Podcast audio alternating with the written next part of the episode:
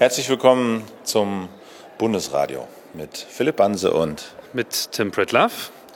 So, das ist die zweite Ausgabe, die wir heute aufnehmen. Und nachdem wir uns in der ersten Aufgabe eher, sagen wir mal, theoretisch mit der logischen und verwaltungstechnischen Struktur des Bundestages beschäftigt haben, geht's heute, wird es heute reportagig und wir beschäftigen uns sozusagen mit der räumlichen Beschaffenheit des Bundestages.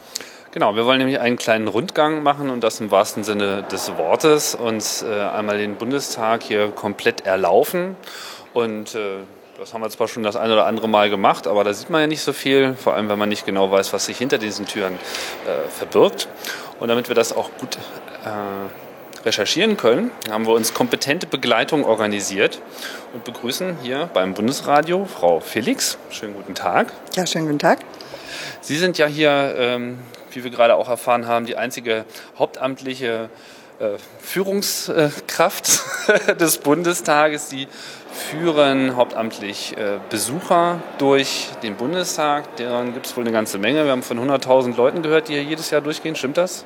Ja, neugierig sind die Leute natürlich. Das kann ich auch nicht alleine machen. Wir haben ja noch andere, die mir helfen. Was sind das für Besucher, die kommen? Die kommen aus dem gesamten Gebiet der Bundesrepublik, sie kommen aus dem Ausland, sie kommen aus anderen Parlamenten, internationale Gäste. Was haben wir vor heute? Heute haben wir vor, wir gucken uns jetzt die Häuser an. Ich hatte gerade eine Delegation aus äh, Kirgisistan und äh, mit denen bin ich rumgelaufen. Die durften auch in die Kuppel. Da habe ich mir erlaubt, allerdings drin stehen zu bleiben, weil ich keinen Mantel anhatte. Die waren aber nicht böse. Und äh, dann haben wir uns das Haus noch angeschaut. Und in dem Falle ist natürlich die Geschichte dieses Landes mal mit integriert gewesen in die ehemalige Sowjetunion wichtig. Wir haben die Inschrift natürlich auch angeschaut. Jetzt sitzen Sie gerade auf der Tribüne und haben dann noch ein Gespräch mit dem Vizepräsidenten Solms. Wo sind wir jetzt? Jetzt sind wir im Paul-Löbe-Haus an der Westseite. Unser Blick geht rüber zum Bundeskanzleramt. Ein schöner freier Platz jetzt dazwischen. Und wenn wir nach rechts schauen, haben wir die Schweizer Botschaft. Die Deutsche Bahn grüßt uns. Noch ein Stückchen weiter nach rechts der neue Hauptbahnhof. Genau, also wir blicken jetzt hier durch die ganz große Fensterfront, die vielleicht die Menschen auch schon mal gesehen haben, wenn sie hier zwischen Kanzleramt und Paul-Löbe-Haus vorbeigefahren sind und blicken jetzt hier auf den winterlichen äh, Platz vor dem Paul-Löbe-Haus und dann das Kanzleramt sehr mächtig. Die Waschmaschine heißt es, glaube ich, auch, ne? Irgendwie sowas? Waschmaschine, ja, ja. Die Berliner sind da ganz groß im Erfinden von Namen, also da brauchen die keine Konkurrenz, das können die alleine. Davor weht also die Deutschlandfahne und die Fahne der Europäischen Union. Ähm, Paul-Löbe-Haus, wollen wir uns mal ins Zentrum vom Paul-Löbe-Haus ein bisschen bewegen? Dann können Sie erzählen, äh, was der Sinn und Zweck des Paul-Löbe-Hauses ist. Machen wir. So, jetzt gehen wir hier die Treppe runter. Wie lange braucht man eigentlich, bis man hier die ganzen Wege und Abkürzungen drauf hat? Naja, ich bin ja nun schon über 18 Jahre hier und habe den ganzen Umbau miterlebt. Da ist das natürlich kein Problem. Aber jeder Fremde, der herkommt, der sagt auf jeden Fall, um Gottes Willen, hier brauche ich einen Blindenhund. So, jetzt stehen wir hier im Zentrum des Paul-Löbe-Hauses. Äh, wir blicken quasi so fast, ja, fast 100 Meter durch so ein... Durch 200 so eine, sind das. 200 Meter Ja. durch eine Halle durch. Ja. Äh, rechts und links ähm, gehen Galerien nach oben, drei, vier Emporen, Brü drei Brücken kreuzen hier die Halle. Rechts und links sind so runde Rotunden nennen wir die. Rotunden, nennen sie die, die gehen Ja. bis zur Decke. Was ist das hier? In den Rotunden sind die Ausschusssitzungssäle und die Ausschüsse haben feste Bereiche, dass sie nicht immer hin und her wandern müssen, sondern genau wissen, wo ihre Sitzungen dann in welchem Saal stattfinden können. Können wir mal in so einen Saal reingucken? Hm, müssen wir sehen, die sind nicht so ohne weiteres zugänglich, aber wir können mal fragen. Und alle Ausschusssitzungen des Parlaments finden hier statt, in diesen Rotunden auf vier Stockwerken? Ja, alle Ausschusssitzungssäle sind hier untergebracht. Hier ist, wie man so schön sagt, der Motor der Nation. Hier ist die Arbeit. Sieht ja auch fast so aus. Ne? Stimmt, sieht so ein bisschen, hat so ein bisschen was Maschinenraumhaftes, das stimmt schon. Ich werde mal fragen, ob wir einen Raum sehen können. Ja, das Paul-Löbe-Haus, das ist ja so auch eins der äh, sichtbareren Gebäude, was halt, wie schon erwähnt, hier direkt gegenüber vom Kanzleramt ist. Das heißt, hier kommt man auch häufig vorbei. Da führt ja auch immer noch diese ähm, ja, vorübergehende Straßenlösung durch, die gerade wieder aufs Neue diskutiert wird. Ich glaube, der Plan sah ursprünglich mal vor, dass die Straße, die direkt vor dem Paul-Löbe-Haus ist, die eigentlich einzige äh, Verbindungsstraße sein soll. Da wehren sich die Parlamentarier derzeit aber dagegen. Das finden sie wohl aus Sicherheitserwägungen oder anderen Gründen derzeit doch nicht so toll, sodass es wohl bei dieser vorübergehenden Straße vorerst bleiben wird. Okay, Frau Felix ist wieder da. Ja, aber er hat keinen Schlüssel. Kein Schlüssel. Na gut, okay, Nee, dann. müssen wir gucken. Wir fassen einfach an die Türen und dann schauen wir, ob da drin das Leben tobt oder ob wir rein können. Wunderbar. Wollen wir hier gleich mal an der ersten Tür rütteln? Das ist der Sitzungssaal E600. Die zweite Rotunde auf der rechten Seite, wenn man vom, aus Richtung des Bundeskanzleramts diesen langen Saal hinabgeht. Die Tür ist offen. Sogar Glück. Ausschuss für Verkehr, Bau, Stadtentwicklung. Das ist der Ausschuss für Verkehr, Bau und Stadtentwicklung. Ja, das ist ein ziemlich großer Ausschuss. Man kann das auch sehen, rund angeordnet die Plätze der Ausschussmitglieder. In dem mittleren Bereich auch noch äh, zwei kleinere runde Tische reingestellt. Und äh, wir haben eine Empore für Zuhörer und hinter dem großen Holztisch, der hier rund gestaltet ist, sind da noch kleine schwarze Stühle, Mitarbeiter aus äh, den äh, Ausschüssen, den, von Wer, den wer sitzt da in der Mitte? Sind das die äh, Stenografen? Nein, nein, nein, hier ist, ist das nicht der Fall. Hier wird nicht mit stenografiert. Hier äh, verteilen sich die Ausschussmitglieder. Es sind so viele, weil sie nicht alle hier in dieses Rondell passten, sind einige dann auch noch nach unten. Wer da im Detail immer sitzt, das kann ich jetzt nicht sagen. Das ist also jetzt ein wirklich kreisrunder Raum. Ein Viertel ist Fensterfront, öffnet sich zum Reichstag äh, hin. Hervorragende Akustik im Übrigen. Merkt man sofort. Ne? Also hier kann man gut reden. Wobei das mit der Akustik hier gar nicht so einfach war, denn wir haben diese Glaswand, die natürlich sehr stark reflektiert, ein Fokussieren hervorruft. Man hat das ausgeglichen mit Paneelen an der gegenüberliegenden Wand. Und äh, ich denke schon, dass man eine nicht nur symbolisch gute Akustik hat, sondern sich auch so gut versteht. Ja, um das noch zu beschreiben, Sie haben es schon erwähnt, es ist also im Zentrum steht eigentlich ein, ein runder, äh, langer Tisch, an dem sicherlich 100 Stühle oder sowas stehen. Ne? Knapp 100 Stühle dürften es sein. Nee, so stark ist der Ausschuss nicht. Da müssten wir mal ins Buch reingucken. Jede Ausschussstärke habe ich auch nicht im Okay, Kopf. aber ungefähr sowas in der Größenordnung, 50, 60 Stühle, die also im Kreis hier angeordnet sind. In der Mitte sind auch nochmal so zwei Halbkreise, an denen dann Experten oder sowas sitzen, die angehört werden. Ja, allein die Ausschussmitglieder sind es ja nicht. Wir haben wirklich die Spezialisten, die Expertenanhörungen, die man braucht, unterschiedlichste Auffassungen. Lobbyisten sind auch da, das ist kein Geheimnis. Und diese eigentliche Arbeit des Parlaments ist hier. Und der, der Ausschussverkehr tagt immer hier. Das ist sozusagen deren Tagungs- und die fühlen sich hier zu Hause. Ja, das ist richtig. Okay, wunderbar. Super. Schauen wir mal weiter. Türchen auf.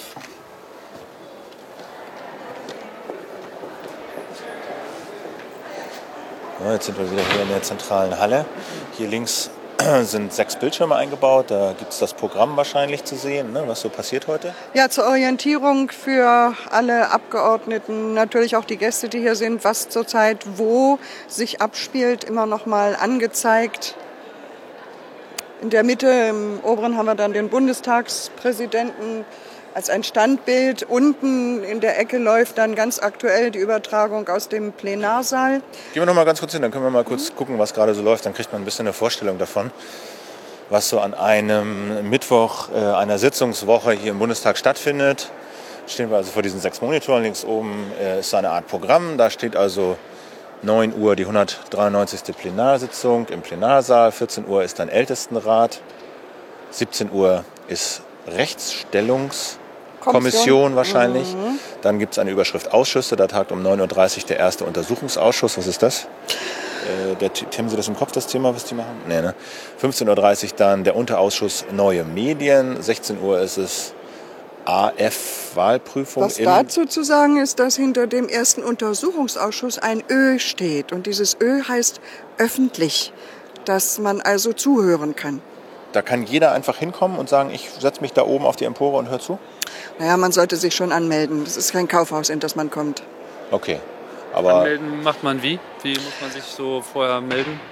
Die meisten gehen erst einmal über den Besucherdienst und werden dann weiterverwiesen. Es ist sicher günstig, an die jeweiligen Ausschüsse sich dann zu wenden. dann steht hier noch CDU, CSU. Die haben um 14 Uhr eine Sitzung Gruppe der Frauen im DPG. Das ist die Deutsche Parlamentarische Gesellschaft. Die Abkürzungen, die hinter den Tagesordnungspunkten stehen, das sind die Bezeichnungen für die Raume PRT 3N040, das heißt Plenarbereich Reichstagsgebäude, dritte Etage Nord, Raum 040. Ja, das sollte man dann schon wissen, wo es ist. Da tagt um 14 Uhr die Arbeitsgruppe Energie der SPD-Fraktion. Die haben ja für jeden Bereich so Arbeitsgruppen gegründet, jede Fraktion, äh, die sich dann speziell mit diesem Thema auseinandersetzt. Die Linke hat heute 17.30 Uhr Sitzung des geschäftsführenden Vorstands im PRT 3 Süd 040. Also genau. Auch dritte Etage, Südseite.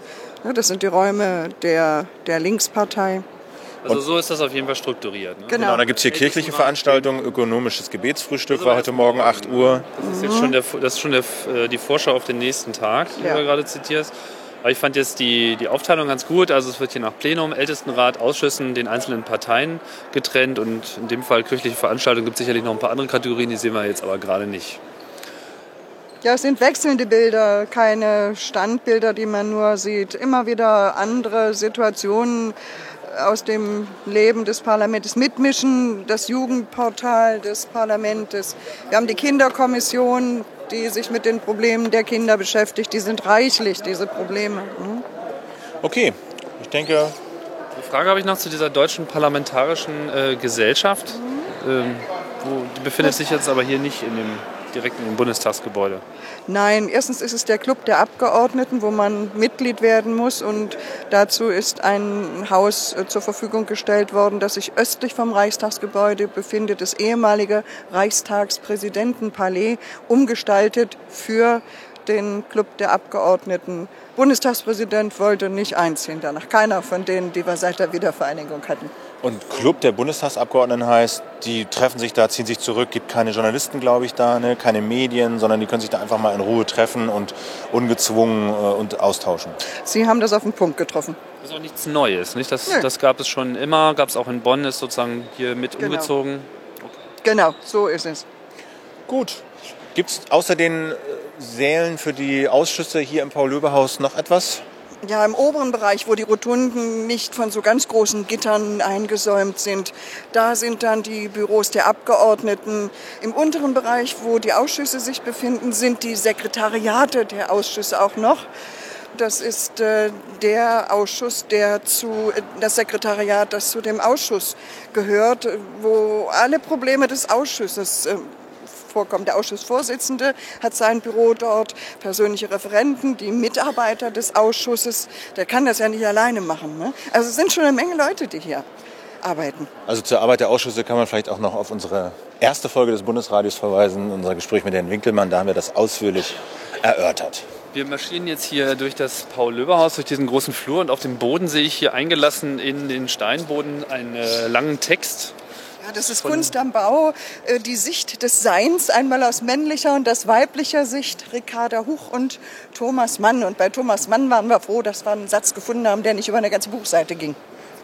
Können Sie den auswendig? Weil aus dieser Perspektive kann man es nicht lesen, aber vielleicht Nein. kommen wir nochmal nach oben.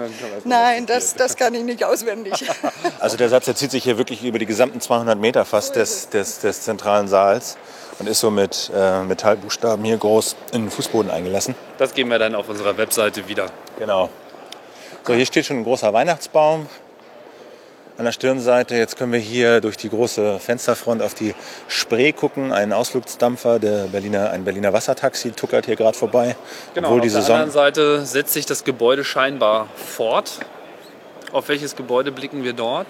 Da ist das Marie-Elisabeth Lüders Haus. Wenn wir geradeaus diese große Glasfront sehen, dahinter ist die viertgrößte Parlamentsbibliothek der Welt, Washington, Tokio, Italien. Dann kommt unsere. Dann haben wir diesen Kreis, etwas links davon. Dahinter ist der große Ausschusssitzungssaal, der Saal für Anhörungen. Dann haben wir eine große Freitreppe mit einer Skulptur. Da, wenn man genau hinschaut, dann kann man sehen, wenn man es dann weiß, das ist Pferd mit fallendem Reiter. Und dahinter sieht man Büroräume. Wir haben die Archive dort, äh, wissenschaftlichen Dienste, die Mitarbeiter. Und dieser Komplex ist äh, durch die Spree abgetrennt vom Paul-Löbe-Haus. Da musste man natürlich eine Überführung haben, dass man hier nicht unter der Erde mit einer Verbindung gegangen, sondern wir haben zwei Brücken. Die sehen wir hier linker Hand, wenn wir aus dem Fenster gucken. Genau. Eine so, äh, sagen wir mal, so vielleicht so 10 Meter über der Spree und die andere dann doch vielleicht 20 Meter oder sowas? Ja, die untere ist für die Öffentlichkeit und die obere, ja, die bleibt dann bitte für uns. Das ist die sogenannte höhere Beamtenlaufbahn. ich hatte auch irgendwo gehört, dass sie die Mierscheidbrücke genannt wird. Stimmt das oder ist das die untere? Äh, Das habe ich noch nicht gehört, Nee? aber man lernt ja immer dazu. Ah, auch nach 18 Jahren. Ja, sicher. Das heißt, das Marie-Elisabeth Lüders Haus, da sind jetzt keine regelmäßigen Ausschusssitzungen, sondern das ist eigentlich mehr Büro, Bibliothek. Soll aber auch noch erweitert werden, wenn ich das äh, Ja. richtig gehört habe. Ja, da kommt noch ein Erweiterungsbau, aber der ist noch, lässt noch ein bisschen auf sich warten. Okay, also Marie-Elisabeth Lüders, vielleicht für die Leute, die hier schon mal in Berlin waren, äh, charakteristisch ist eigentlich dieser, dieses, diese, dieser Würfelbau äh, mit den wirklich ähm, kreisrunden äh, Öffnungen an der Seite, die hier zur Spree hin sich öffnen. Das haben vielleicht einige schon mal gesehen. Ja, also mit Sichtbeton, alles in der heutigen Art zu bauen gestaltet, Sichtbeton und Glas. Transparenz, das wollten wir ja. Die Leute sollen ja kommen, die sollen ja gucken. Hier joggt jetzt einer vorbei, da kommt Kann schon der sogar mit nächste Ausflugsdampfer. Auf, genau, mit dem Ausflugsboot kann man ja sozusagen mitten durch die Bundestagsgebäude durchfahren. Auch sehr hübsch. Kann ich nur jedem empfehlen, mal mit so einem kleinen Ausflugsdampfer die Spree entlang zu tuckern, speziell hier durch Berlin-Mitte. Ist eine ganz neue Perspektive. Da drüben sehen wir noch äh, die Bundespressekonferenz. Können Sie dazu auch noch was sagen? Die Bundespressekonferenz äh, wird einberufen, wenn wichtige Themen bekannt gegeben werden. Und man muss als Journalist Mitglied in der Bundespressekonferenz sein. Und das ist ganz wichtig nochmal zu sagen, die Bundespressekonferenz ist kein staatliches Organ, sondern es ist ein Verein von Journalisten. Und äh, Fernsehzuschauer kennen die Bilder, wenn dann die Minister vor so hellblauem Hintergrund in der Bundespressekonferenz sitzen. Die sagen nicht, jedenfalls nicht offiziell, ich will jetzt in die Bundespressekonferenz, sondern sie werden offiziell eingeladen. Die Bundespressekonferenz bittet darum, den Minister zu sprechen und dann kommt er, reist an mit Entourage und betritt die Bundespressekonferenz. Genauso ist es. Ich habe noch eine hübsche Geschichte, so gleich am Anfang, als die Abgeordneten von Bonn nach Berlin kamen. Ne, diese Halle 200 Meter lang.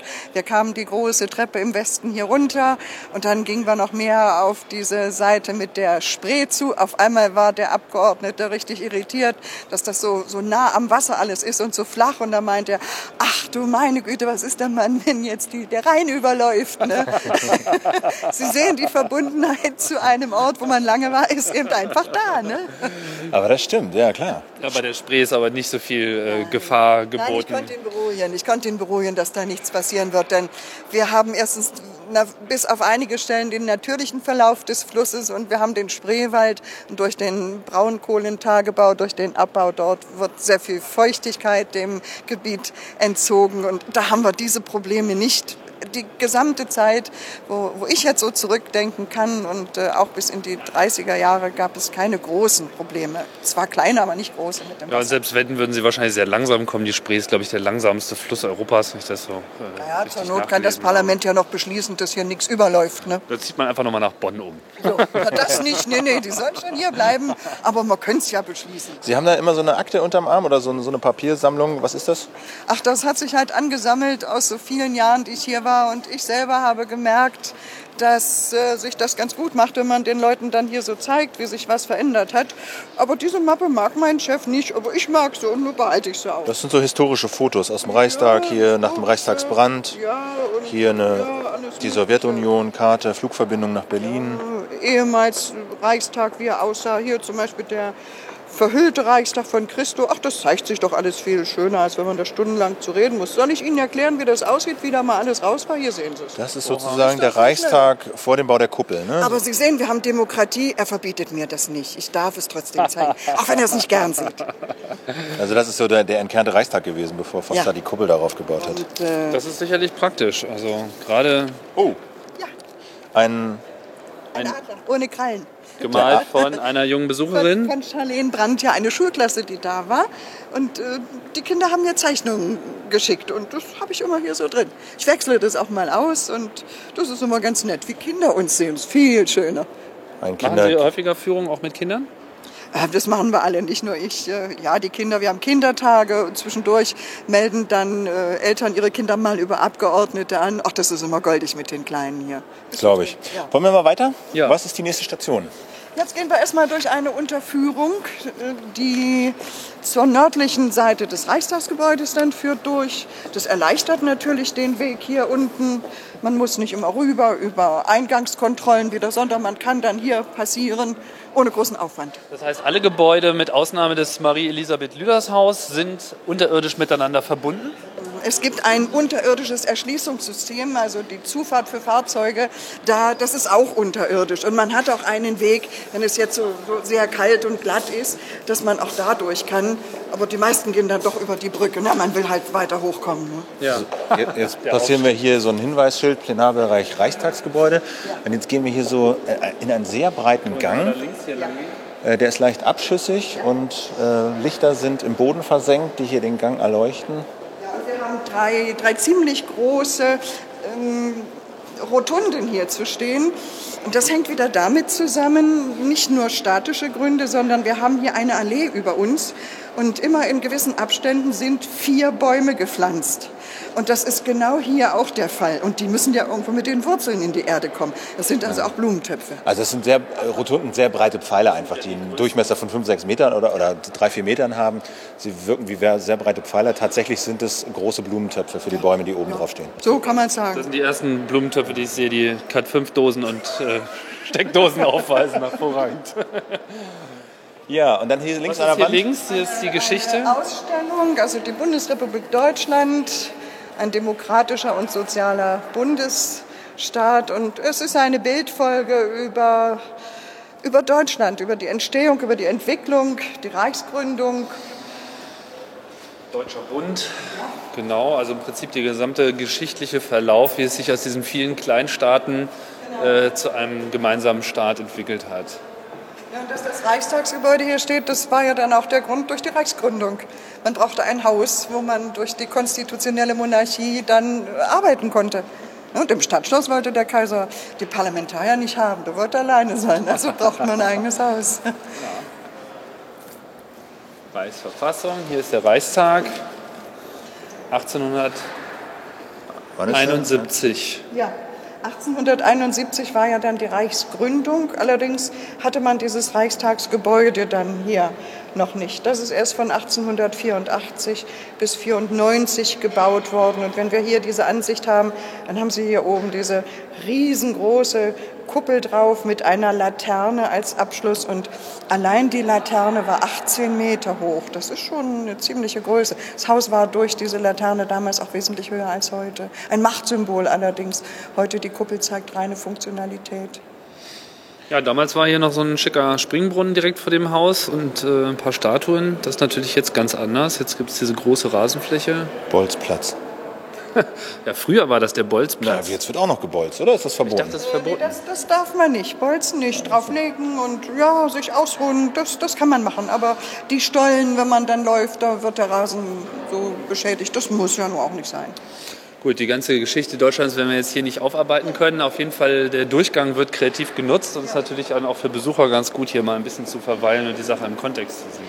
Ja, hier passieren jetzt natürlich auch Parlamentarier, Besucher unseren Weg. Sie grüßen, wer war das? Das war Andreas Schmidt, der Vorsitzende des Rechtsausschusses. Wenn Sie so lange da sind, dann kennen die Leute Sie einfach. Na klar. So, jetzt muss man noch dazu sagen, heute ist, oder diese Woche ist Sitzungswoche. Das heißt, viele Parlamentarier sind da. Es finden, wie wir gesehen haben, Sitzungen statt. Ähm, außerhalb der Sitzungswoche ist hier wahrscheinlich nicht so viel los, oder? Nee, nicht ganz so viel. Dafür sind mehr Besucher da. Ah, okay. So, jetzt. Werden denn weniger Besucher zugelassen während der Sitzungswoche oder regelt sich das irgendwie automatisch?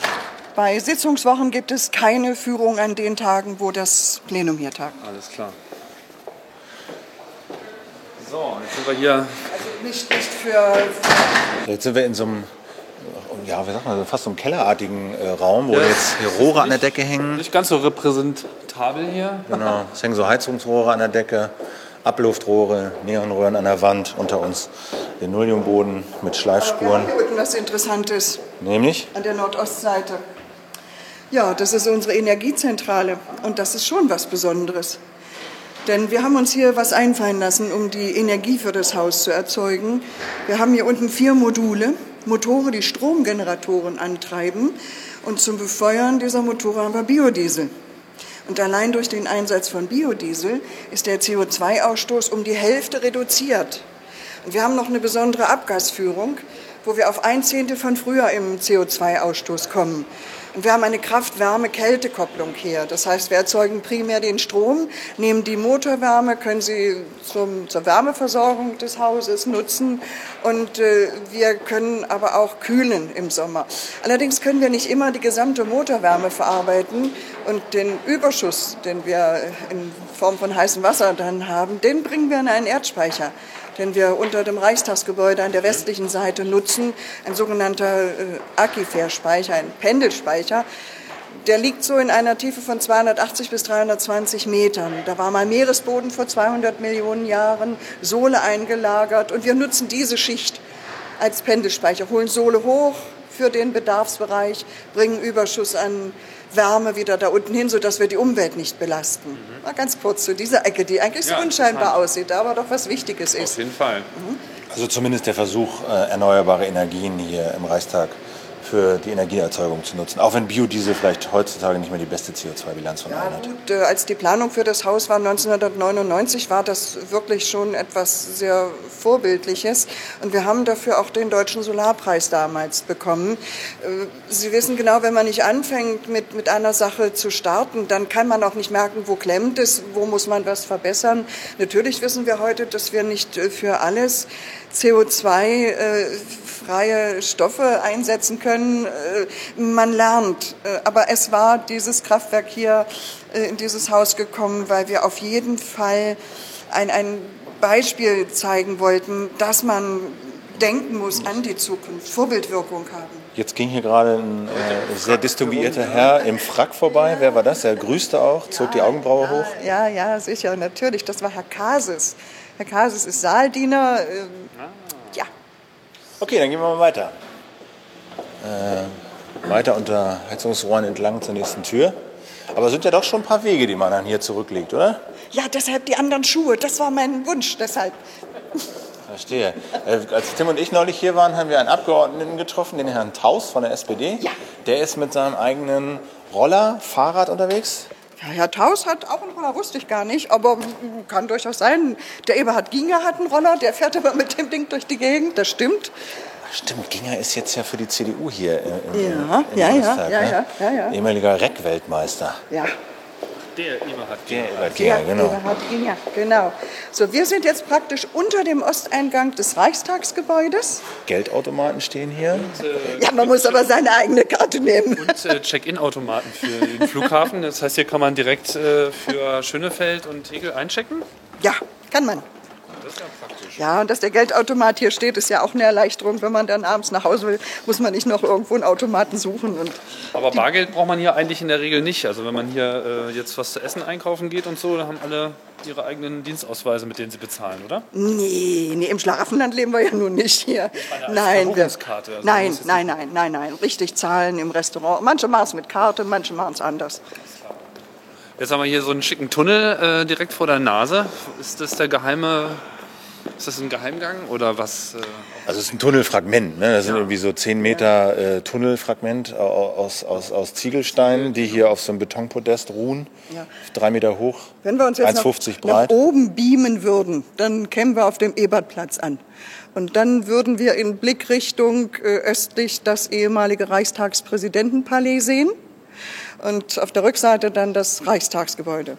So und damals, als diese beiden Häuser errichtet worden sind, hatte man eine zentrale Wärmeversorgung und das war der Tunnel, der dann aus dem Keller des Reichstagspräsidentenpalais rüberführte in den Keller, in die Versorgungsanlage des Reichstagsgebäudes. Und da waren Heizungsrohre drin.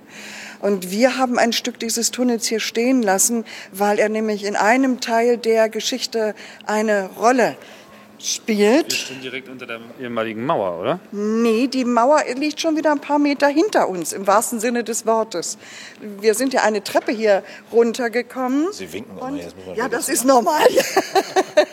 Die Kollegen kennen mich halt. ja, wo die Treppe endet, die doch etwas äh, weiter unter den Ebertplatz wird, da war die Mauer und da war auch der Tunnel zugemauert. Jetzt steht ja nur ein Fragment da. Der war ja damals ein durchgehender Tunnel. Und äh, da in dem Gebäude nach der Teilung war die Staatssicherheit. Und dann hat man wahrscheinlich doch nicht das Vertrauen gehabt, dass die Leute mit der Currywurst vom Kudamm wieder zurückkommen würden und hat den Tunnel auch lieber zugemauert.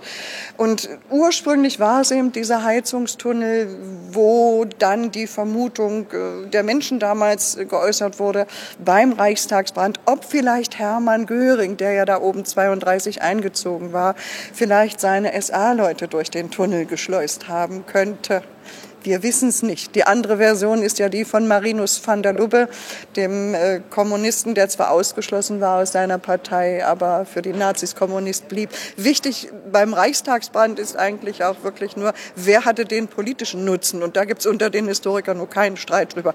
Aber das ist noch ein Teil aus der Zeit, wo wir eben ja, diesen Tunnel als Ganzes gehabt haben. Nun haben wir ein Stückchen stehen lassen. Das meinen Sie, wie schön da Kinder durchlaufen können. Das ist wunderschön. Dann begreifen die im wahrsten Sinne des Wortes Geschichte. So. Jetzt gucken wir uns den Tunnel mal an. Da wollen Sie da nicht mal durchgehen. Für Sie ist der ja neu. Ja, ich kenne den schon. Ich gehe jetzt mal in den Tunnel rein. Kann ich aufrecht stehen? Ja, ich kann aufrecht stehen. Also es ist ungefähr zwei Meter hoch, 1,50 breit und gehen wir durch den Tunnel durch und Stiefel am anderen Ende wieder raus. So. Jetzt hat man auch ein bisschen was gehört, denke ich mal. Dann können wir weiterziehen. So, hinter uns stehen, äh, kennen Sie die, die? Ja, das ist die Abgeordnete Frau Flachsbart von der CDU.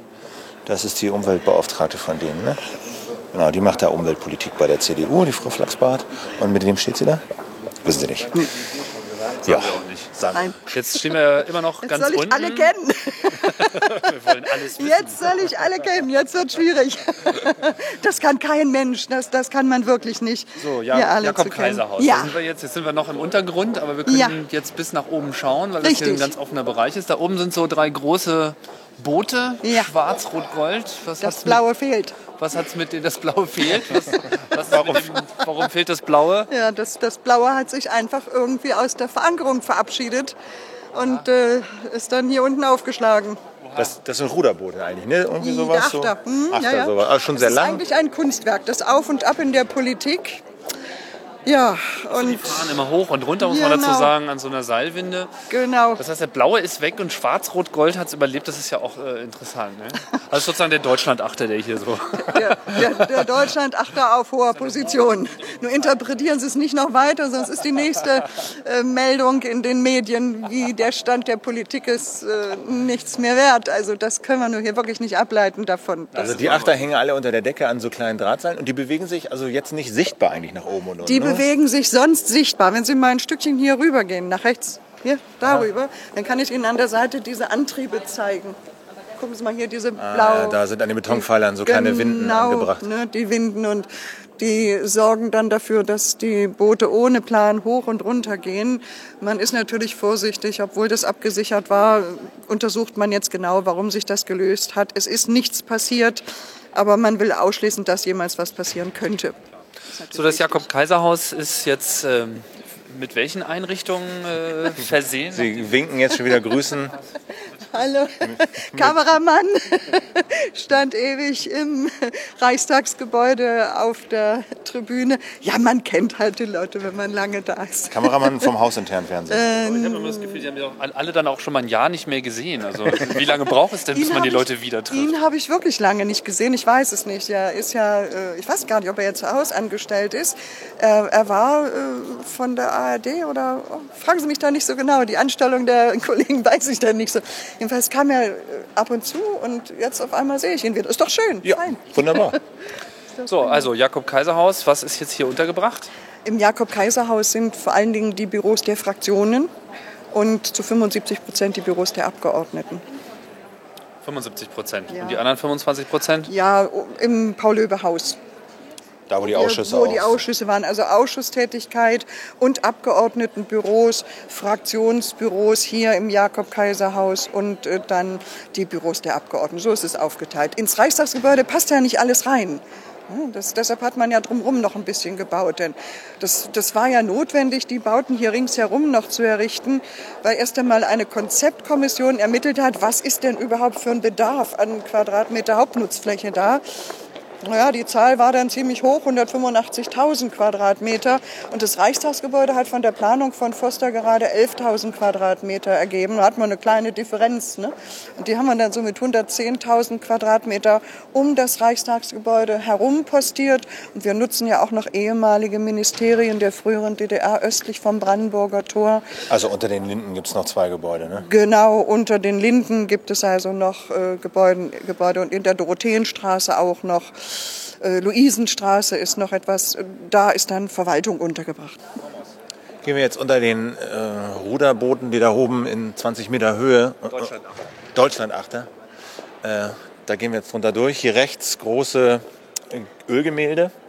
Man muss dazu sagen, also es ist nicht wie äh, Samstagnachmittag in der Fußgängerzone, aber man hat eigentlich immer irgendwen im Blick, ne? oder? Fast eigentlich. Immer Pärchen, die hier, ja, wie das Name Pärchen schon sagt, zu zweit oder dann manchmal auch zu dritt sich durchbewegen. Immer baumelt irgendwo ein Hausausweis um den Hals in der Regel. So ist es. Die muss man sichtbar tragen. Das ist Anordnung. So, jetzt wechselt hier der Fußbodenbelag. Und wenn wir jetzt mal ein kleines bisschen nach links gehen, Ja, dadurch, okay. da, da kommen wir nicht rein. Hier ist der Das Medienbereich. ist der der. Medienbereich des Deutschen Bundestages, unser Fernsehstudio. Aber da kann ich nicht rein. Da hätte ich meinen Kollegen Herrn Miericke vorher anrufen müssen, damit er uns reinlässt. Dann machen wir sicherlich noch mal eine eigene Sendung äh, zu dem Bereich Online-Dienste Parlamentsfernsehen steht jetzt hier dran, also sowohl Online-Dienste als auch Parlamentsfernsehen. Das Parlamentsfernsehen hatten wir in der letzten Sendung schon mal kurz angerissen, sendet eigentlich dauerhaft hier aus dem Geschehen. Kann man bloß nicht überall empfangen. Nee, richtig. Na, und wenn wir jetzt durch die Glastür gucken, da ist so ein großer Bildschirm, steht an der Wand und da ist Live-Übertragung aus dem Plenarsaal. Abstimmung zu Top 3 45 und ZP 2 steht da. Circa 12.55 Uhr ist da eingeblendet und es redet jemand, ohne dass wir den Ton hören. Ja, Ja, in der Mitte gibt es einen Hof. Große Innenhöfe, die dann auch künstlerisch gestaltet sind. Der hier, der hat so einen Steg und dann ist Wasser in, in einer Betonwanne drin, die ist so groß wie der ganze Innenhof. Ne? Und äh, das Hübsche war, die Kollegen haben sich natürlich einen Spaß gemacht. Hier schwamm dann so ein Quietscheentchen drinnen. Ne? Sollte natürlich nicht drin sein. Oder ein Krokodil. Ne? Das äh, war schon nett. Und zuerst haben sie gesagt, ach, bei uns ist ja gar keine Kunst weiter drin. Aber dieses Wasser ist im Sommer sehr angenehm, wenn es warm ist. Es ist eine sehr angenehme Atmosphäre. Also Kopfsprung kann man nicht machen. Das, dazu ist es zu flach. Das geht nicht. ein paar Zentimeter würde ich sagen. Ist auch nicht als Badesee ausgeschrieben, denke ich mal. Das, äh, dafür ist dann doch ein bisschen zu spartanisch. Aber auch Quietscheentchen und Krokodil haben nicht lange überlebt, ne? Die mussten wieder raus. Okay. Jetzt gehen wir wieder eine schöne große Revue-Treppe nach oben. Ja, ich finde es ganz interessant. äh, Hier sitzen tatsächlich die Grünen und die Kleiderordnung hat sich hier so ein bisschen verändert. Ist ein Ja. bisschen legerer. Wie das wohl kommt. Ja. Was Ja. ist denn das für ein großer ähm, Das, das sieht aus wie, wie eine große Niere. Wir Ja, können noch ein nach oben fahren. Glaskasten. Da ist es nämlich interessant. Okay, dann gehen wir mal hoch und gucken uns die Niere mal von oben an. Können wir vielleicht hier mit einem von diesen hübschen Glasfahrstühlen nach oben fahren. Also alle Fahrstühle sind hier auch so genauso transparent wie der Rest der Architektur.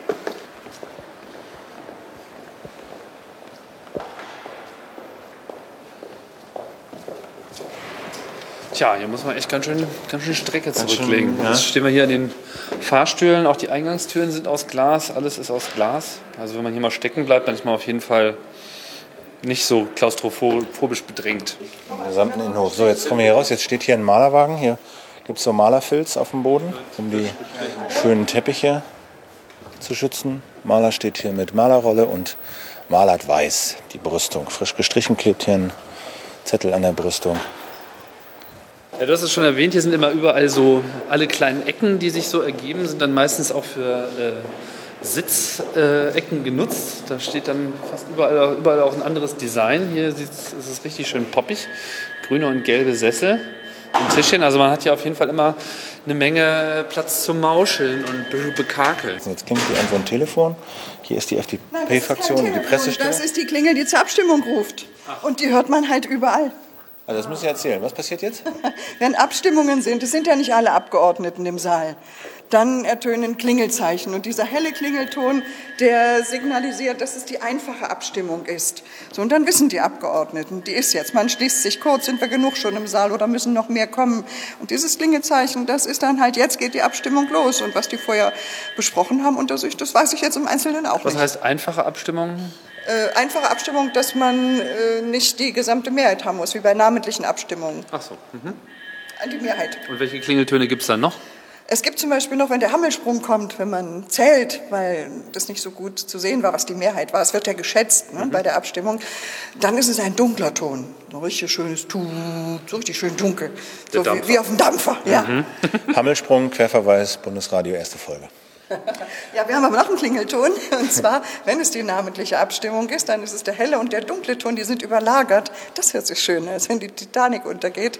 So ein Nebelhorn. Aber eine ganz markante Abstimmung, natürlich auch ein markanter Ton. So, jetzt haben wir uns äh, wieder in Bewegung gesetzt. Wir sind wieder on Tour. Wir sind wieder on Tour. Immer noch im Jakob-Kaiser-Haus. Wieder eine dieser zahlreichen Querverbindungsgänge. Muss auch die Führungskraft mal überlegen, wie man am besten hier äh, die Wege Nur findet. irritiert durch zwei Herren, die immer neben mir sind. Ah, das ist jetzt interessant. Das ist aber eindeutig Knastarchitektur. aber ganz eindeutig. Also, Trass nennen wir das auch. aber ganz eindeutig. Also es gibt über vier Etagen, fünf Etagen Galerien an der, an der Seite, von der dann irgendwie die Türen abgehen. Und in der Mitte der Galerien führen Treppen nach unten mit jeweiligen Brücken. Also original so, wie man es aus der JVA Tegel zum Beispiel Wer kennt. sitzt hier ein bei Alcatraz? CDU, CSU-Fraktion haben wir hier. Hier sind alle Fraktionen untergebracht, nicht nur die eine auf den unterschiedlichsten Ebenen. Drüben CDU, FDP. CSU, FDP, SPD. Das ist hier sozusagen ein Fraktionszentrum. Kann man. Aber ich meine, das klingt jetzt so negativ. Das ist auf jeden Fall, man kommt hier sehr schnell zwischen den einzelnen Ebenen hin und her. Ich finde es auch. Also es, es macht irgendwie eine nette, nette Anmutung.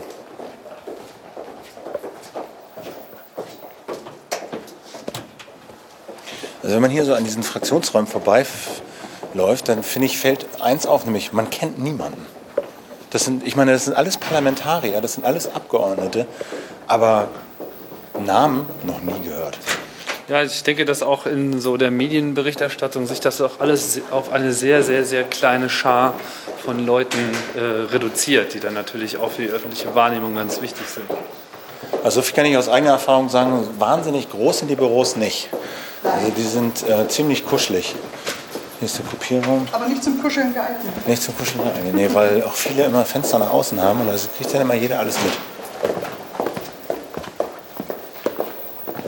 Sie haben ja vorhin diese Klingelzeichen gehört. Ne?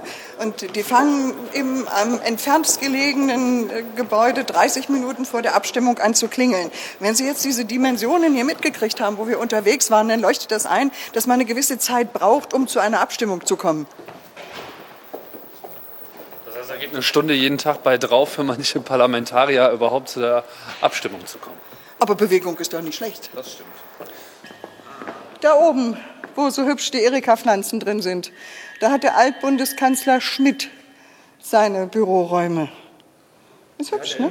Ja, Jeder, jeder Bundeskanzler AD, glaube ich, hat das Ja. Recht auf Büro im, ja, im Bundestag. genau. ne? Ah. Helmut Kohl ist äh, unter den Linden, so hier in der, in der äh, UDL 71. Das ist das Eckgebäude äh, gegenüber Wilhelm. dem Adlon. Genau.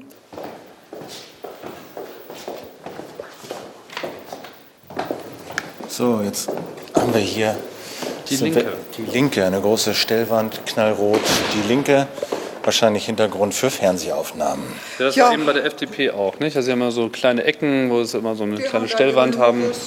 Genau, richtig. Die Jede Fraktion hat da so eine Stellwand, falls dann Interviews, Aufsager, Pressekonferenzen, Statements geschehen sollen, passieren die vor dieser Aufstellwand und dann gibt es auch immer schön das Logo im Hintergrund.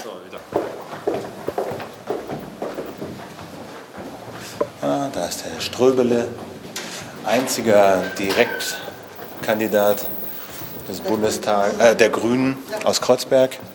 Friedrichshain, Kreuzberg, Friedrichshain. Kreuzberg, Friedrichshain. Ja. Hier geht die Tür auf. Von Josef Winkler. Naja, Bundestagsabgeordnete. Mit denen werden wir uns sicherlich im Bundesradio dann noch öfter beschäftigen.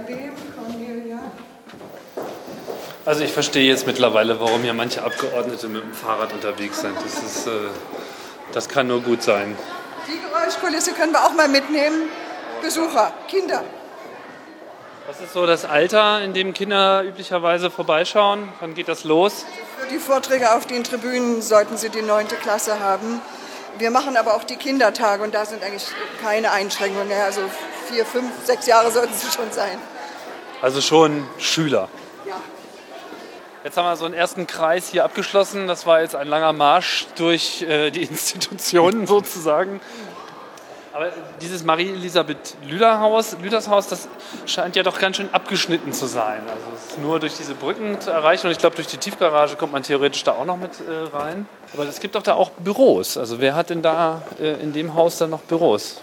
Wir haben da zum Beispiel die Archive, die Bibliothek. Dann haben wir den Kollegen, der die Kleiderkammer unter sich hat, für die Dienstkleidung der Saaldiener oder der Kollegen im Pfortenbereich, die eingekleidet werden durch den Bundestag. Ja, das ist eigentlich so, was da an Büros ist. Also da sind keine Fraktionen, das ist jetzt keine, die politische Arbeit findet in dem Gebäude weniger statt, sondern es ist mehr so ein unterstützendes Gebäude, wo die ganze, also Bibliothek hat man ja schon erwähnt, eben noch ein paar Ausschuss- äh, oder Untersuchungsausschuss, Sitzungssäle sind. Ähm, wissenschaftlicher Dienst sitzt da auch da drüben? Ja. Was macht der wissenschaftliche Dienst? ja, es gibt ja viele Dinge, die wir nicht einfach so alle wissen. Und damit wir immer gut informiert und wissenschaftlich fundiert informiert sind, sitzen da Spezialisten, die für die Fragen der Abgeordneten da sind, Begriffe erklären. Also Menschen, die wir unbedingt brauchen, damit wir gut arbeiten können. Wissen Sie, wie viele arbeiten im wissenschaftlichen Dienst? Das weiß ich nicht. Okay.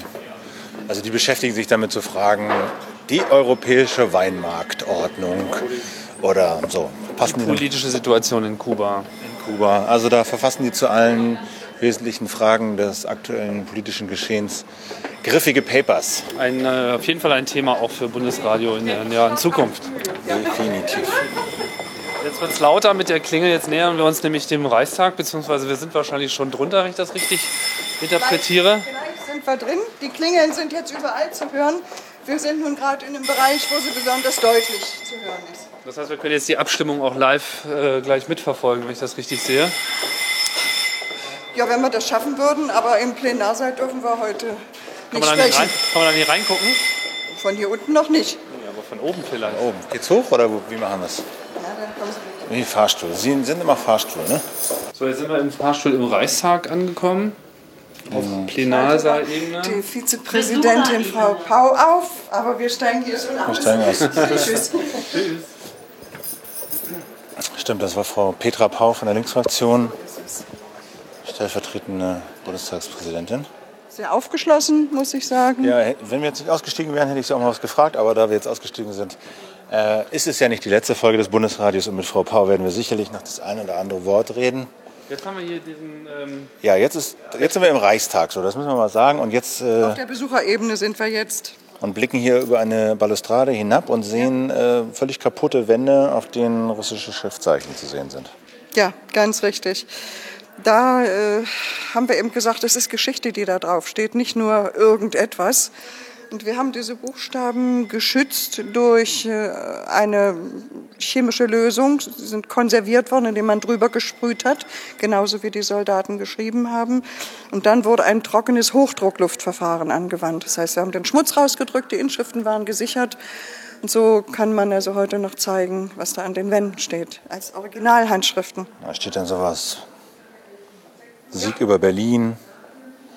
kannst du das lesen? Dann, So. dann werde ich Ihnen Oder- das mal sagen, weil ich das ja jeden Tag sehe. Ja. Also es stehen in erster Linie die Namen von Soldaten da und woher sie kamen. Das ist in der Hauptsache, ne, die eigene Identität und wann man da war. Eine äh, Losung ist hier zum Beispiel zu sehen und die heißt Ehre den Helden, die das Banner des Sieges über Berlin hissten. Dann haben drei unterschrieben. Ne? Da in der Ecke hat zum Beispiel jemand geschrieben, ein schändlicher Tod dem Nest Hitlers. Und das zeigt wieder, dass die Soldaten davon ausgegangen sind, Hitler war hier drin hat hier die Entscheidungen getroffen. Der hat das Haus überhaupt nicht gemocht. Der war einmal hier drin, als es nämlich gebrannt hat, in den Morgenstunden den Saal angeschaut und dann gesagt, der bleibt so stehen. Für Propagandazöme des Dritten Reiches ist er genutzt worden. Hitler war in der Krolloper, die war westlich vor dem Reichstagsgebäude. Aber das Haus war das Symbol des Nationalsozialismus und deshalb ist hier zum Ende auch so erbittert noch gekämpft worden. Wollen wir mal zum äh, weitergehen? Vielleicht kommen wir noch zum Plenarsaal während der Abstimmung oder so. Sie haben ja dann nur das Handzeichen. Aber ja, naja, immerhin, dann sehen wir das mal äh, mit eigenen Augen. Also wir laufen jetzt im Kreis äh, quasi um den Plenarsaal herum. Jetzt sehen wir den hier auch durch zwei Fenster, nochmal getrennt von so einem Innenhof.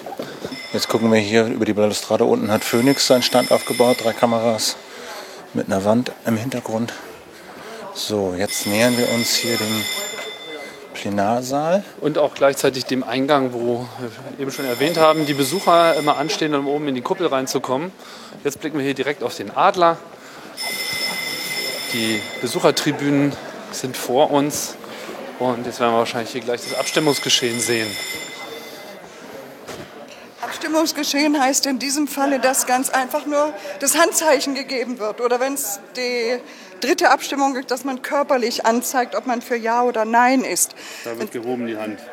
Sehen Sie, haben wir es gerade also geschafft. Wir, wir, blicken jetzt hier von oben quasi in den Plenarsaal rein. Vor uns der Adler, darunter äh, das Bundestagspräsidium. Der Saal ist so, sagen wir mal, die Sitze der Abgeordneten sind so zu einem Drittel oder sowas besetzt. Einige laufen in den Reihen rum blättern in den Akten. Es sind deshalb nicht so viele da, weil immer nur die jeweiligen Spezialisten des Sachthemas da sind. Die anderen haben ringsrum weiter ihre Aufgaben. Hier vor uns sitzt die Kamerafrau, die hat die Kamera auf das Präsidium gerichtet und liest Zeitung. Der Kollege rechts schläft. Nee, schläft nicht, bewegt sich. Wäre das nicht eine Möglichkeit, hier mal schnell äh, die große Koalition zu überstimmen, wenn die nur mit so wenig Parlamentariern zur Abstimmung Nein, marschieren? Nein, da passt man schon auf. Man hat ja die Möglichkeit, separat in die Fraktionen äh, hineinrufen zu lassen. Wir bitten die Abgeordneten der Fraktion sowieso in den Saal zu kommen. Äh, dann sind Monitore in den äh, Büros der Abgeordneten, wo das Plenum ist, wo mit Videotext zu sehen ist, wer wie lange wozu redet, wann Abstimmungen dann sind. Das steht ja alles drauf. Und dieses Klingelzeichen für alle dann eben. Ne? Also das läuft schon ganz gut, ist eingespielt. Okay. Also da passen die Fraktionen, also ja. theoretisch wäre es schon möglich, aber praktisch ist es so, dass die Fraktionen aufpassen, dass sie nicht auf einmal in der Unterzahl sind und dann schwuppdiwupp überstimmt werden. Ja, ich denke, bei der jetzigen Situation, wo man eine 70-prozentige Mehrheit hat, ist das äh, schlecht hinzukriegen. Aber es gab ja schon Situationen, wo zwei, drei Stimmen Unterschied war. Da musste man sehr aufpassen. Da oben ähm, dieses Display dahinter, das sieht man in den Fernsehaufzeichnungen normalerweise ja. auch nicht. Was, also zeigt die Uhrzeit an und dann steht da noch 04. Ist das immer so der aktuelle Abstimmungspunkt? Das ist der Tagesordnungspunkt, der behandelt wird und wo jetzt die Abstimmung zu erfolgt ist. Da müssten wir aber gucken, worum es da gerade geht. Die Punkte habe ich nicht alle im Kopf. Hier vorne redet jetzt Reinhard Schulz, Abgeordneter der SPD. Ja, und die Leitung der Sitzung hat die Vizepräsidentin Kastner von der SPD. Regierungsbank rechts links des Präsidiums ist kaum besetzt. Ja, da drüber, wie so ein großer Rotor, spannt sich die, die Kuppel, wo einfach die ganze Zeit die Besucher nach wie vor im Kreis herumlaufen, als wäre unten gar nichts. Das finde ich aber wirklich eine sehr interessante ähm, ja, Eigenschaft dieses Gebäudes, so wie es jetzt umgebaut worden ist, dass einfach diese, die Besucher sozusagen direkt über den Köpfen der Parlamentarier schweben einen permanenten Kreislauf. Wie sagt man so schön, dem Parlament aufs Dach steigen? Genau, und äh, man muss vielleicht sagen, die Besuchertribünen, also das ist wie in so einem Rang quasi. Also äh, im Theater, glaube ich, hieß das früher Rang. Da äh, sind dann so die Sitze über dem Geschehen und die sind so ganz gut befüllt. Das sind, wie viel schätzen Sie, 200, 300 Besucher oder sowas? Ja, Na, nicht ganz, 200 sowas, ne?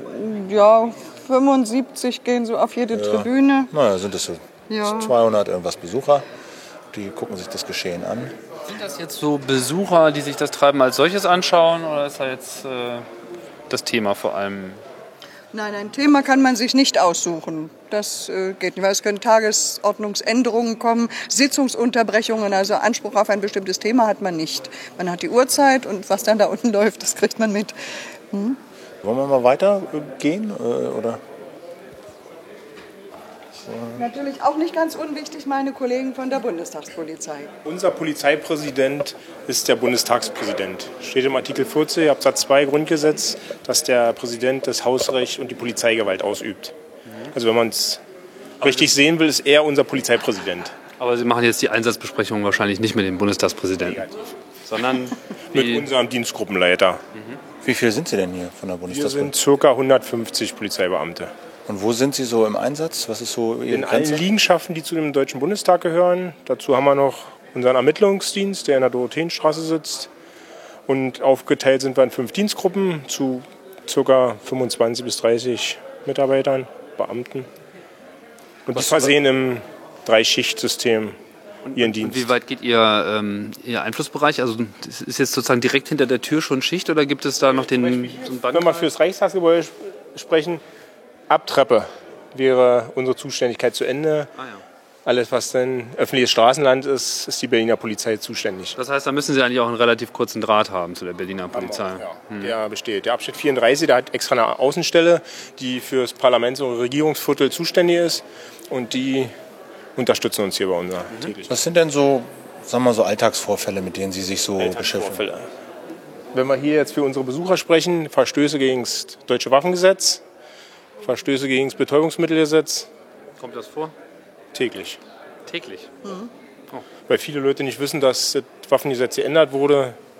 Viele Messer, Ach so. Butterfly, Faustmesser, Springmesser, Touristen, die sich nie auskennen, dass sie diese Sachen nicht mehr besitzen dürfen. Und die müssen wir hier natürlich sicherstellen. Und eine Strafanzeige hier, obwohl eigentlich mehr, wie man es sagen möchte, auf Unwissenheit basiert. Aber der Gesetzgeber schreibt uns das vor, dass wir unsere Arbeit machen müssen. Und Was noch? Also Betäubungsmittel, Waffen? Also ich meine, was sind noch so Alltagsvorfälle, mit denen Sie sich so beschäftigen? Alltagsvorfälle, so wie, so wie heute früh, die Greenpeace dort draußen eine spontane Demo inszeniert. Und wir natürlich sicherstellen müssen, dass das Parlament seine Arbeit weiterführen kann, ungeschadet. Und wie gesagt, einen so einen direkten Draht sofort zur Berliner Polizei aufnehmen müssen. gibt nämlich eine Bannmeile. Eine Bannmeile, Bannmeile gab es früher mal. Hier heißt es, unterstützen Sie mal kurz, hier, früher hieß es Bannmeile, wie heißt es jetzt?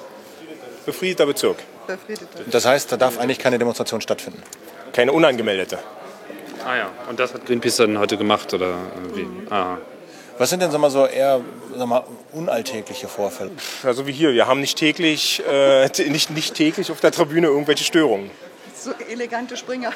E- elegante Springer, wie war dies Jahr noch? Nee, das, das Ja, es war im vorigen Jahr, Jahr war das wo hier vier April. Jugendliche in den Plenarsaal gesprungen sind. Und deswegen, wie sie gedacht haben, wir stehen hier nur sinnlos rum. Ist aber nicht der Fall. Wir müssen schon hier bleiben, weil es irgendwann mal wieder Vorfälle gibt, wo wir eben dann einschreiten müssen. Die, die haben sich abgeseilt oder sind da runtergesprungen? Untergesprungen sind sie. Runtergesprungen.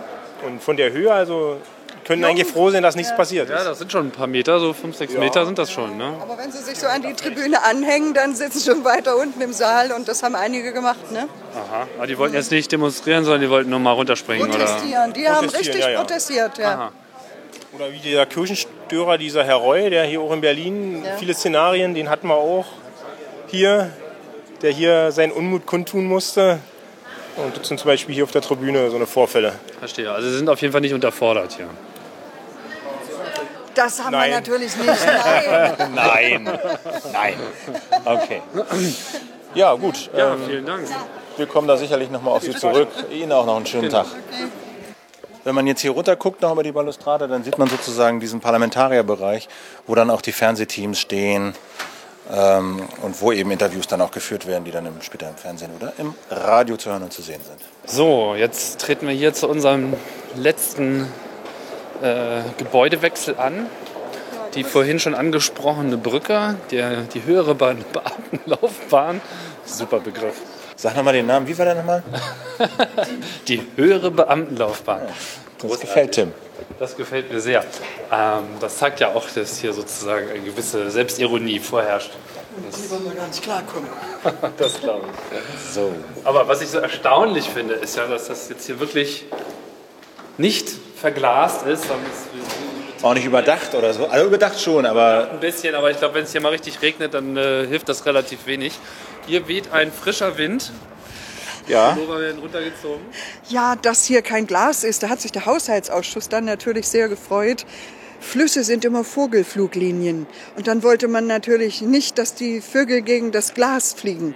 Und nachts äh, oder abends, nachts fliegen sie ja nun nicht, aber also in der Dämmerung, wie, wie sollte man da Glas erkenntlich machen für die Vögel? Und da ist es weggelassen worden, da haben wir Geld gespart. Und hier unten, wenn ich das richtig sehe, die schauen wir, schauen wir auf den Spielplatz und in den Garten äh, der Bundestagskita. Richtig. Und da gab es ja auch immer sehr viel Theater drum. Warum? Ja, naja, weil sie alle dachten, die Abgeordneten bringen ihre Kinder da nur rein. Aber stellen Sie sich vor, sie kommen aus Bayern oder aus NRW oder aus äh, Thüringen, da bringen sie ihre Kinder nicht hierher. Das ist für die Kinder der Mitarbeiter, die hier nicht den geregelten Dienst haben, wie man das so normalerweise in der Industrie und in der Wirtschaft hat. Also sieht schon sehr gut aus. Die Kita würde sich sicherlich so mancher in Prenzlauer Berg oder bei uns dann in Neukölln auch wünschen, dass da jeder Raum zum Garten rausgeht und es gibt schön Rasen und ein paar Bäume und der Fluss ist nicht weit. So, aber auf der anderen Seite habe ich dann auch gedacht, wenn man denen so einen Kinderladen hier hinsetzen würde, den Bundestagsmitarbeitern, dann käme auch die Kritik nach dem Motto, ja, also ihr fordert, ähm, sagen wir mal, Vereinbarkeit von Familie und Beruf aller Orten in allen Betrieben und ihr selber bekommt es nicht hin. Also finde ich es nur legitim, dass hier auch die Mitarbeiter der Bundestagsverwaltung oder des Bundestages eine angemessene Kinderbetreuung zur Da Verfügung geht es ja haben. auch mehr um die Kinder. Ich meine, es ist ja nun hier mitten in der City und drumherum. Ich meine, hier ist viel Beton und viel Verkehr und viel geschäftiges Getreiben. Da ist ja vollkommen in Ordnung, dass man zumindest für die Kids eine schöne Oase baut. Ich finde das schon gut. So, jetzt sind wir Im Marie-Elisabeth Lüthers Haus. so über die höhere Beamtenlaufbahn sind wir jetzt rüber. Die haben wir uns jetzt schon hinter uns gelassen. Und jetzt sind wir bei der großen Rotunde, die die Bibliothek, vorhin schon angesprochen wurde. Genau, und in der Bibliothek, da müssen wir ganz leise sein, um die, die sich dort informieren, nicht zu stören. Gehen wir mal rein.